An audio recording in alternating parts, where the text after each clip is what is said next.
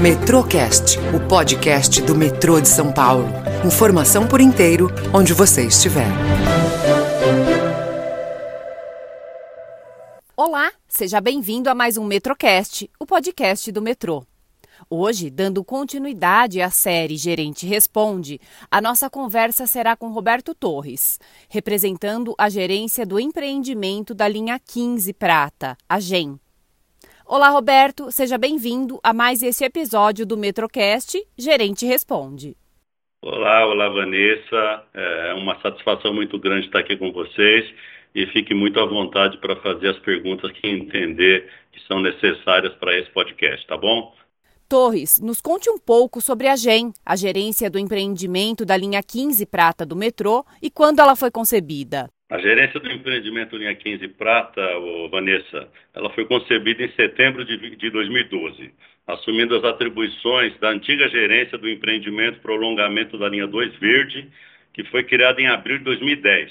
Em outubro de 2013, a GEM recebeu a área de projetos executivos, e ao longo desse período, passaram pela liderança da, da GEM, na função de gerente, o engenheiro Paulo Meca, que é o nosso atual diretor de engenharia, e o engenheiro Carlos Paixão, que é o atual gerente da área de projetos básicos.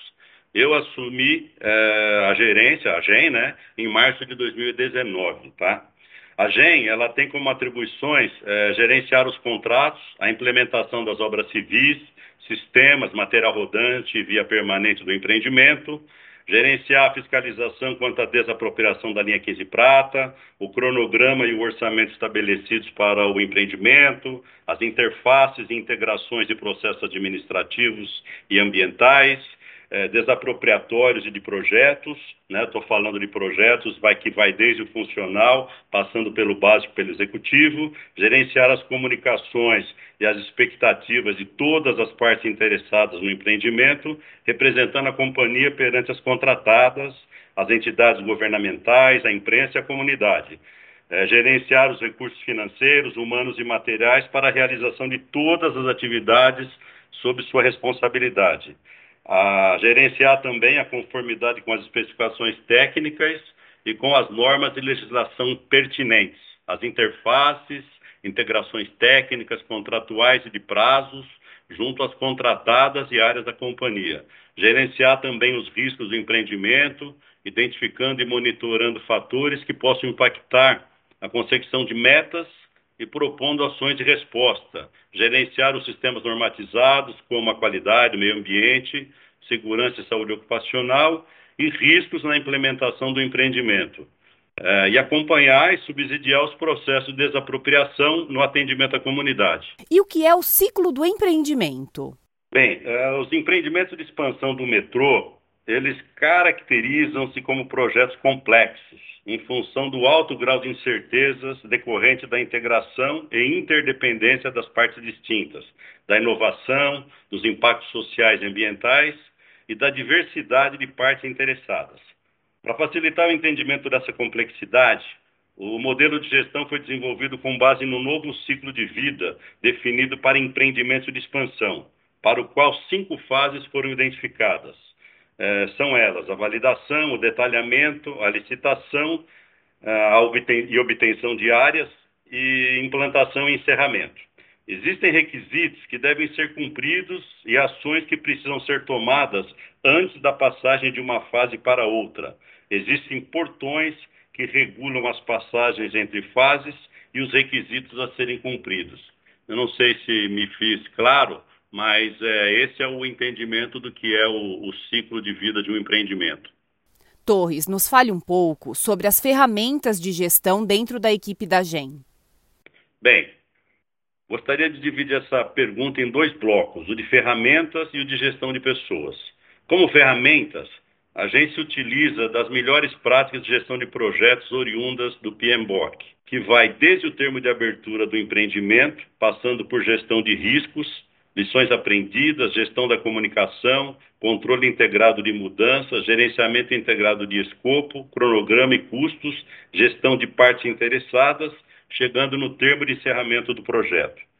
Como práticas de, de gestão de pessoas, destaco as reuniões semanais de desempenho com todo o time, quando é feito o acompanhamento dos riscos funcionais, além de passar por uma sessão de desenvolvimento e alinhamento com as informações estratégicas da companhia. O reconhecimento e valorização dos profissionais, o cuidado e dedicação com a avaliação de desempenho dos profissionais com foco no desenvolvimento, atividades de alinhamento e preparação dos gestores e toda a liderança, envolvimento dos colaboradores nos projetos internos da gerência e a cultura da celebração de conquistas. E quais as maiores conquistas dessa gerência? Por conta da linha 15, o metrô se tornou pioneiro na implantação de uma linha de monotrilho de alta capacidade no Brasil. Hoje, a linha 15 conta com uma avaliação bastante positiva dos passageiros, sendo que nos últimos anos obteve a melhor avaliação quando comparada com as demais linhas do metrô de São Paulo. Vale destacar também que a estação Jardim Colonial foi construída e inaugurada em 32 meses, ou seja, tudo dentro de um mesmo governo que se caracteriza como um marco para o metrô de São Paulo. Deve ter alguma particularidade desse empreendimento que você possa nos contar, né? Claro, claro, Vanessa. A linha tem a qualidade de serviço do metrô convencional, com baixa emissão de poluentes e de ruído, com confiabilidade e regularidade não ocupa o leito viário, menor número de desapropriações, menor tempo e menor custo de implantação. Sistema monotrilho é um transporte de média capacidade, projetado para transportar até 48 mil passageiros por hora por sentido. E opera sobre pneus a uma velocidade comercial mínima de 30 km por hora e velocidade operacional máxima de 80 km por hora, por tração elétrica, em via elevada, entre 15 e 20 metros de altura, dependendo do trecho, com 69 centímetros de largura, com pneus laterais para guia e estabilização, e foi concebido para se utilizar tecnologia que permite uma operação autônoma e sem a presença do condutor. Modal totalmente diferente do que estávamos acostumados a construir, o monotrilho trouxe muitas novidades, tanto na obra civil como no material rodante e em sistemas, além da implantação de ciclovia e paisagismo ao longo de toda a linha 15, melhorando consideravelmente, além da mobilidade, a qualidade de vida das pessoas que moram na região. Obrigada pela participação, Torres. Sou eu quem agradeço, Vanessa. É sempre uma satisfação muito grande estar com vocês aqui, aqui nesse, nesse, nesse Metrocast e, sobretudo, falar um pouco daquilo que a gente faz, é, do que é o dia a dia e dos desafios que a gente tem pela frente. Obrigado, eu agradeço muito ter participado com vocês. E essa foi mais uma edição do Metrocast. Te esperamos no próximo programa. Até lá! Metrocast, o podcast do metrô de São Paulo. Informação por inteiro, onde você estiver.